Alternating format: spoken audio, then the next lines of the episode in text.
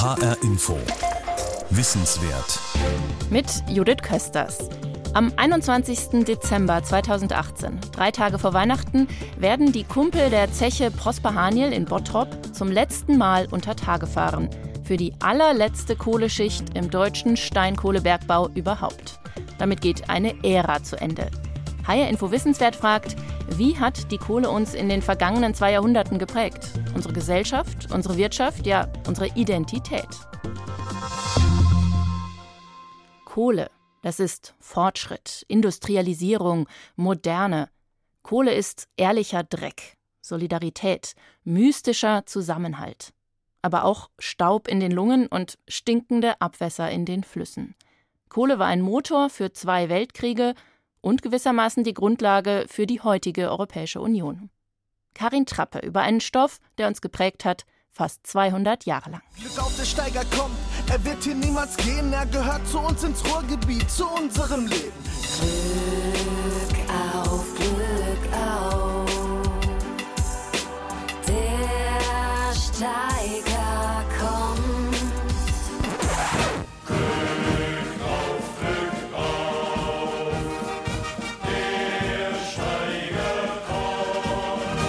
33 Jahren Bergbahn befällt einen schon Wehmut, wenn man dann äh, darüber nachdenkt, dass wir Ende 2018 die Produktion einstellen. Andererseits muss man aber auch sagen, und das ist dieses vielleicht lachende Auge dabei, wenn man davon sprechen darf, dieser Stolz, der einen erfüllt, äh, diesen Prozess mit den Männern hier zu Ende zu betreiben, mit hoher Motivation, das muss man wirklich sagen, bis zum Schluss zusammenzustehen, um äh, den Bergbau in Deutschland zu beenden und stolz zu werden. Unter Tage war das Tollste, was ich erlebt habe. Der Zusammenhalt, die Arbeit, der Dreck, die ganzen Maschinen, wie eine kleine Stadt da unten.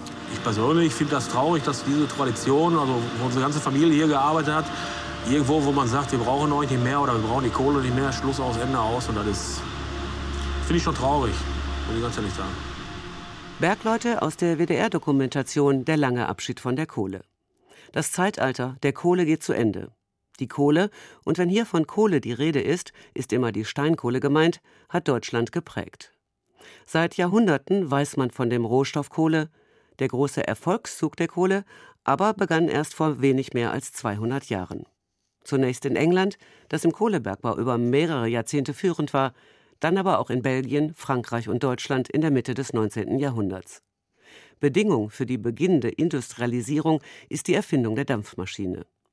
Franz Josef Brüggemeier ist Professor für Wirtschafts-, Sozial- und Umweltgeschichte an der Universität Freiburg und hat sich sein gesamtes Berufsleben lang mit dem Bergbau beschäftigt. Und das ist sicherlich der entscheidende Durchbruch, weil die erste Maschine ist, eben Hitze nutzt und Hitze in Bewegung umsetzt. Und dann merkt man, was man alles bewegen kann. Also am Anfang Wasser rausschöpfen aus Bergwerken, Bergleute nach oben oder nach unten bringen, Kohle nach oben bringen, Material nach unten bringen. Also all das, was schwer ist, anstrengend ist, hatte man früher Pferde benutzt oder auch Menschen. Aber die sind selbstverständlich nicht so stark, nicht so leistungsfähig und können auch nicht so konstant arbeiten wie Dampfmaschinen. Also das ist der, ja, muss man sagen, für die Menschheitsgeschichte ein entscheidender Durchbruch, dass es zum ersten Mal gelingt, Wärme oder Hitze zu nehmen, um etwas anzutreiben. Eine rasante Entwicklung wird in Gang gesetzt. Die Zeit um 1840 gilt als entscheidend, denn da gelingt es, mit Kohle Erz zu verhütten und damit Stahl zu kochen. Das ist der Beginn des Montanzeitalters. Parallel dazu setzt sich eine weitere Neuentwicklung durch, der Transport per Eisenbahn. Professor Heinrich Theodor Grütter leitet das Ruhrmuseum auf der ehemaligen Zeche Zollverein in Essen. Also es ist eine sich selbst bedingende Entwicklung, die explosive Tendenzen hat. Also mit Kohle kann ich Stahl kochen, mit Stahl kann ich Eisenbahn und Schienen produzieren, Bahnhöfe bauen und die wiederum brauche ich, um die Massen von Kohle und Stahl zu transportieren. Also es ist ein selbstreferenzielles System, das sich innerhalb weniger Jahrzehnte, eigentlich sind es nur zwei, drei Jahrzehnte, aufbaut und am Ende dieses Prozesses, also am Ende des 19. Jahrhunderts, haben wir im Prinzip eine verbundene Welt über die Kontinente hinweg hinweg. Das ist die industrielle Revolution innerhalb eines halben Jahrhunderts. Die neue Industrie braucht massenhaft Arbeiter. Das Ruhrgebiet zählt zu Beginn der Kohleproduktion vor 1830 rund 70.000 Einwohner. 1880, also 50 Jahre später, sind es viereinhalb Millionen Einwohner. Die Menschen kommen aus dem Rheinland, Ostwestfalen, Hessen und dann auch aus Polen und Masuren. Zwar ist die Arbeit unter Tage anstrengend, dreckig und gefährlich, für viele junge Männer dennoch attraktiv.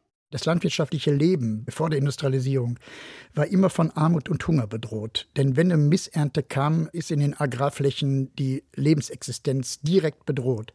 Und die Industrialisierung setzt Einkommen, aber auch Versorgung in Gang, die die Abwesenheit von Hunger und Tod bedeutet. Und das ist ein Versprechen. Und das lockt die Menschen an. Man belügt die natürlich. Gibt die berühmt-berüchtigten Masurenaufrufe, wo man denen hier das Blaue vom Himmel verspricht. Also ein eigener Garten mit eigener Ziege und Kuh Kuh und wunderbare Wohnverhältnisse. Das trifft alles nicht ein. Das Leben, das sie hier vorfinden, ist fürchterlich, ist auch lebensbedrohend von Unfällen und schwerster körperlicher Arbeit. Aber es ist die Abwesenheit von Hunger. Und das ist der Reiz für diese jungen Männer, hier hinzukommen. Die Zusammenarbeit so vieler unterschiedlicher Menschen läuft nicht konfliktfrei. Die Arbeit im Bergwerk ist aber so gefährlich, dass ein Zusammenhalt, ein Miteinander überlebenswichtig ist. Man ist Kumpel, man gehört zusammen, ist eine Gruppe. Das größte Problem zu der Zeit ist das Wohnen. Hunderttausende neue Arbeiter kommen in die Zechenregionen, doch es fehlt an Wohnraum. Also die Lebens- und Wohnverhältnisse waren katastrophal, die waren nicht vorstellbar. Die lebten ja nicht in den ihnen versprochenen schönen Werkssiedlungen, die es nur ganz, ganz selten gab. Also zehn Prozent der Arbeiter bekamen so eine Werkswohnung, die dann bei den Betrieben selbst angelegt wurde. Das waren eigentlich die Top-Facharbeiter, die so unterkamen. Die anderen lebten in Mietskasernen hier in Essen im berüchtigten Segerott. Da lebten 17 Personen auf 30 Quadratmetern. Die schliefen im Schichtwechsel, also je nach Schicht teilten die sich zu dritt das gleiche Bett. Also es waren Verhältnisse, wie wir sie uns nicht mehr vorstellen können und wie wir sie vielleicht noch heute in der sogenannten Dritten Welt vorfinden. Parallel zur alltäglichen Arbeit wird auch an der Kohle geforscht, auch um sie sauberer zu machen. Abfallprodukte sind zum Beispiel Teer oder auch Gase, die zunächst nur als Abfallprodukt in die Luft abgelassen werden. Dann aber, so Franz Josef Brüggemeier, findet man eine neue Verwendung für die Gase und die Kohle verändert die Städte. Man hat dann gemerkt, dass dieses Gas genutzt werden kann, um ja, Lampen, also als Leuchtgas, zu nutzen. Es ist das erste Mal, dass Menschen in der Lage sind, Licht selber herzustellen. Also vorher haben sie Licht mit Kerzen oder mit irgendwelchen Teigsachen. Die sind nicht sehr leistungsfähig. Man kann dieses Gas systematisch herstellen aus Kohle. Also man weiß, das ist drin und versucht das systematisch da rauszuholen. Es wird immer besser und man erzeugt dann immer größere Gasmengen. Und um 1850 hat jede europäische Stadt, die ein bisschen was auf sich hält, ein eigenes Gaswerk, das nichts anderes macht, als Gas herzustellen zur Beleuchtung. Am Anfang prominente Straßen, dann prominente Gebäude, dann Fabriken, dann auch Haushalte. Und nach und nach wird eben eine Stadt hell in einer Art und Weise, die alle Leute völlig fasziniert. Man kann jetzt plötzlich die Welt heller machen, so ungefähr wie man es möchte. Vor allem aber ermöglicht das neue Licht auch die Beleuchtung der Betriebe wo vorher im Winter nur mittels Kerzen und Öllampen ein paar Stunden unter schwierigen Bedingungen gearbeitet werden konnte, ist jetzt der Dreischichtbetrieb 24 Stunden lang möglich. Die industrielle Revolution wird noch einmal angekurbelt. Und Chemiker befassen sich weiter mit der Kohle. Sie forschen und tüfteln, sie testen und experimentieren. Und denen gelingt es dann, um 1850 zum ersten Mal eine Farbe selber herzustellen. Das klingt jetzt auch wieder relativ banal, aber tatsächlich ist es sozusagen ein genialer Durchbruch. Die können nämlich jetzt etwas, was bisher in der Natur besteht, selber synthetisch herstellen. Also, und die wollen Farben herstellen, weil die Industrialisierung ist ja relativ weit. Und einer der wichtigen Bereich ist Textilindustrie. Also es gibt weltweit, zumindest in den entwickelten Ländern, eine große Textilindustrie, die riesige Mengen an Textilien herstellt und die möchte man gerne färben. Also normale Leute haben einfach grau, weil das alles sonst zu so teuer wird. Dann ist es in der Regel ein Zeichen von Reichtum, wenn man sich Farben erlauben kann, weil die kann man ja schon gewinnen. Aus Pflanzen kann man die gewinnen. Und jetzt gelingt es eben, Farben herzustellen, die es in der Natur auch gibt. Und da hat man dann Hunderte von Rottönen kann man herstellen, Hunderte von Blau. Und zwar einigermaßen gezielt und vor allen Dingen in großen Mengen. Zunehmend sind die dann lichtecht und wasserecht. Und die chemische Industrie erlebt einen riesigen Aufschwung, weil eben auch eine riesige Nachfrage ist. Als sie verstanden haben, Farben herzustellen, haben die eben sozusagen die grundlegenden chemischen Prozesse verstanden. Stellen sie dann Medikamente her, stellen Düngermittel her. Sozusagen all das, was wir heutzutage als Chemie verstehen, beruht auf diesen Grundelementen, die aus der Kohle oder Teilen der Kohle gewonnen werden. Die Welt ist im Aufbruch. Die weiter fortschreitende Industrialisierung macht die Erde heller, bunter, moderner. Aber die Arbeitsbedingungen für die Bergleute sind immer noch katastrophal. Es gibt schwere Unglücke mit vielen Toten. Streiks werden organisiert, Mal hier in der einen Zeche, mal dort in einer anderen Zeche. Oft sind es kleine Gruppen, bis sich die Arbeiter organisieren, sagt der Historiker Heinrich Theodor Grütter. Im 19. Jahrhundert entstehen auch die Klassenkämpfe, wo diese beiden Gegensätze, also das Kapital, das neu entsteht, es ist ja wie gesagt ein kapitalistisches System auf der einen Seite und das neue Industrieproletariat auf der anderen Seite sich gegenüberstehen.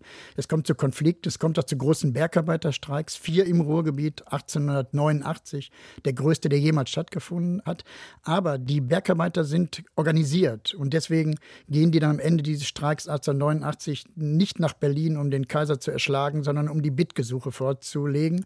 Und diese Bitgesuche beziehen sich in der Regel immer auf zwei Sachen. Zum einen geht es um Arbeitssicherheit unter Tage und zum zweiten um die Befristung der Arbeitszeit. Das ist der berühmte Kampf um den Acht-Stunden-Tag, der aus dem Bergbau kommt und den man dann auch in der Verfassung der Weimarer Republik 1918 durchsetzt. Auch das haben die Bergarbeiter erstritten. Zunehmend spielt auch die Umweltbelastung durch die Kohle eine Rolle.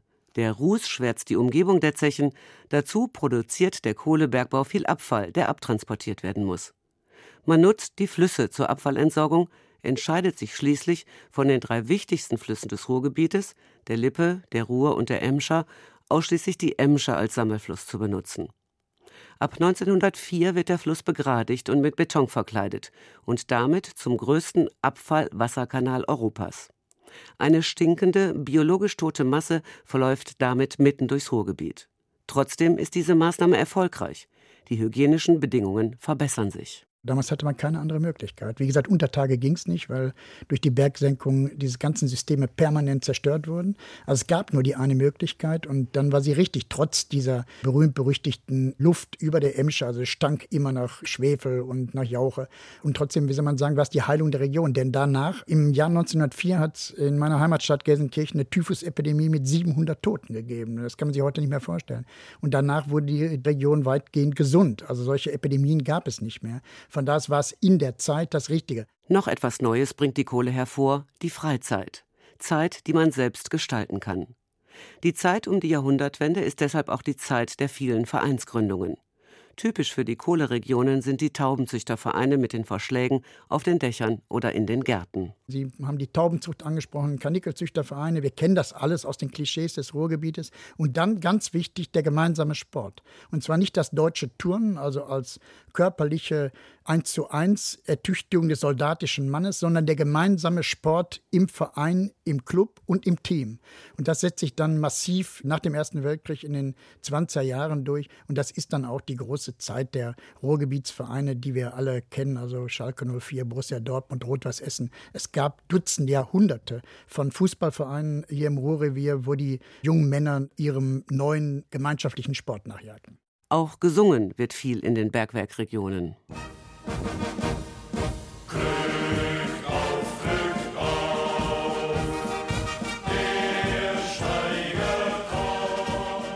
Der Erste Weltkrieg beendet viele liebgewonnene Traditionen. Wer nicht an die Front muss, wird im Bergbau gebraucht. Die Kohlezechen sind kriegswichtig. Waffen und Munition werden im Akkord produziert. Der Rohstoff für all das ist die Kohle. In ganz Europa arbeiten die Zechen auf Hochtouren, um Stahl und Eisen zu produzieren. Im Zweiten Weltkrieg wird die Kohle noch aus einem anderen Grund wichtig. Das Deutsche Reich hat nur wenig Benzin, und so beginnt man, Kohle zu verflüssigen als Treibstoff für Autos und Panzer. Das Verfahren dafür wird in Gelsenkirchen entwickelt. Die Bergarbeiter sind also in jeder Hinsicht wertvoll. Das bringt auch der deutsche Reichsmarschall Hermann Göring bei einer Feierstunde des deutschen Bergmanns 1943 zum Ausdruck. Und darum ist der deutsche Bergmann der erste Soldat der Arbeit. Sein Tagwerk ist schwerer als das der anderen Arbeiter. Wer den Bergbau nicht aus eigener Anschauung kennt, hat kaum eine Vorstellung davon, mit welcher Mühe und Anstrengung das kostbare Gut der heimischen Erde geborgen wird. Zäh und tapfer hat der deutsche Bergarbeiter seine schwere Pflicht erfüllt. Seine Arbeit ist im wahrsten Sinne Dienst für das Vaterland, ebenbürtig dem Einsatz des Soldaten an der Front. Wenn nicht Deutschland und Großbritannien diese großen Kohle- und Eisenindustrien gehabt hätten, da ist sich Franz Josef Brüggemeier sicher, wäre der Zweite Weltkrieg in ein paar Wochen vorbei gewesen. So aber dauert der Krieg Jahre, doch auch danach steht wieder die Kohle im Mittelpunkt. Die Siegermächte wollen verhindern, dass Deutschland durch den reichen Rohstoffvorrat wieder zu mächtig werden könnte. Es gibt jahrelange Verhandlungen, bis 1951 die Europäische Gemeinschaft für Kohle und Stahl unterzeichnet wird. Mit dabei sind Deutschland, Frankreich, Italien, die Niederlande, Belgien und Luxemburg. Diese Montanunion gründet den Kern Europas. Das muss man sich mal vorstellen, so kurz nach dem Krieg. Das ist schon ungewöhnlich. Aber unbedingt erforderlich, weil eben Kohle so wichtig ist. Und das ist ja nun oft so, wenn Sachen besonders wichtig sind, ist man eben zu Kompromissen bereit. Und es wird eben beschlossen, Kohle und Stahl unter die, ich sage es mal, eine europäische Aufsicht zu stellen, damit eben alle Länder, die diesen Vertrag unterzeichnen, die Möglichkeit haben, an genügend und preiswert oder zu gerechten Preisen beides zu bekommen, Kohle und Stahl zu bekommen. Und das funktioniert. Man kann vielleicht sagen, zum großen Erstaunen aller sehr gut. Und zwar so gut, dass diese Länder, das wissen wir ja auch sechs Jahre später, dann die Europäische Wirtschaftsgemeinschaft beschließen und dieselbe Art von Regelung, dass also wichtige Fragen jetzt im gemeinsamen Konsens äh, entschieden werden mussten, dann allgemein etablieren. Und das wird ja dann nach und nach ausgebaut und führt dann zu der Europäischen Union später. Parallel dazu gibt es auch Bemühungen, den ewigen Streit zwischen den Kohle- und Stahlunternehmen und den Arbeitern zu befrieden. In Frankreich und Großbritannien wird der Bergbau verstaatlicht. Auch in Deutschland gibt es entsprechende Überlegungen.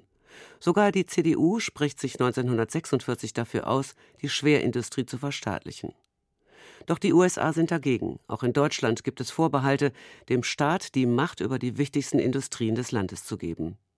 Als Lösung wird die Mitbestimmung beschlossen. Es wird beschlossen, dass Unternehmer auf der einen Seite und Gewerkschaften auf der anderen Seite gleichberechtigt alle wichtigen Entscheidungen fällen. Das wird ungefähr zum selben Zeitpunkt entschieden, wo die europäische Lösung gefunden wird. Beide Mal ist völlig klar, das ist so wichtig, es muss eine ganz grundsätzliche neue Lösung gefunden werden.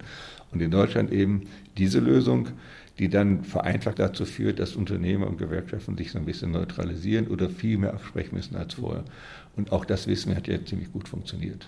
Die Industrie also, die vorher sowohl jenseits der Länder wie auch innerhalb der einzelnen Länder immer wieder für Unruhe gesorgt hat und eigentlich unfähig war, die eigenen Sachen zu klären, ist jetzt zweimal ziemlich radikal verändert worden. Für die Bergleute beginnt die beste Zeit. Sie werden gesucht, erhalten die viel beneideten Lebensmittelzuweisungen, einen vergleichsweise hohen Lohn, profitieren von der Mitbestimmung und können langsam wieder anfangen, ihre Freizeit zu genießen. Die Kohle- und Stahlunternehmen haben jedoch ein Problem. Es gibt zu wenig Arbeiter. Flüchtlinge und Spätheimkehrer stopfen die Lücke nur vorübergehend. Und so beginnt Deutschland, junge, kräftige Arbeiter im Ausland anzuwerben. 1955 werden Anwerbeabkommen mit Italien, Spanien und Griechenland geschlossen. Tausende sogenannter Gastarbeiter kommen nach Deutschland und arbeiten in den Zechen und in der Stahlproduktion. Ende der 50er Jahre ist der Höhepunkt der Kohleproduktion in Europa erreicht. Nie wird so viel Kohle gefördert wie in dieser Zeit. Der Beruf des Bergmanns ist angesehen, er ist geachtet, er gilt als Garant des beginnenden Wirtschaftsaufschwungs. Da kommt schon die erste Krise. 1957 müssen die ersten Zechen geschlossen werden. Überall entstehen Kohlehalden.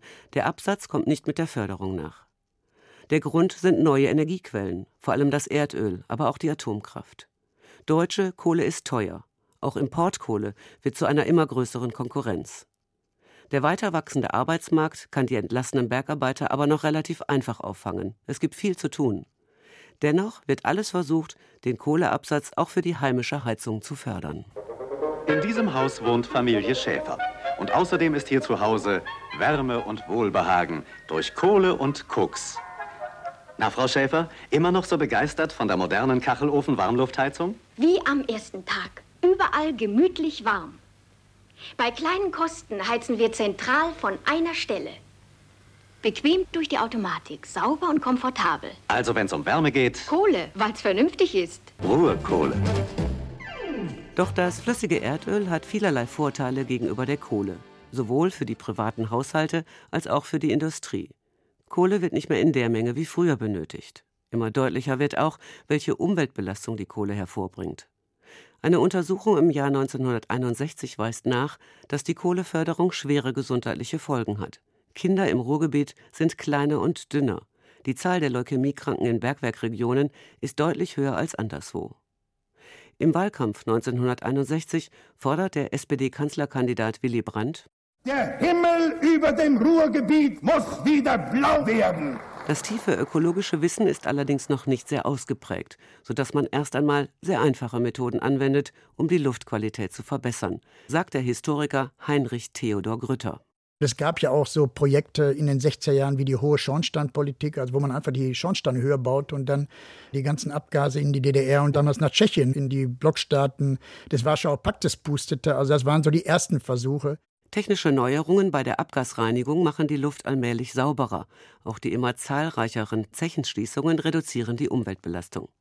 Das ändert aber nichts daran, dass die deutsche Kohle im Vergleich zu ausländischer und anderen Energieträgern teuer ist. Die Ölkrisen der 70er Jahre geben der Kohle noch einmal einen neuen Aufschwung, doch dieser endet bereits Ende der 80er Jahre. Die Kohleregionen erleben einen langsamen, aber zunehmend schmerzhaften Abstieg. Die Zahl der Arbeitslosen steigt. Das ist aber auch die hohe Zeit der Solidarisierung, vor allem aber auch der Identifizierung mit der Region, dem Ruhrgebiet. Du hast einen Pulsschlag aus Stahl. Man hört ihn laut in der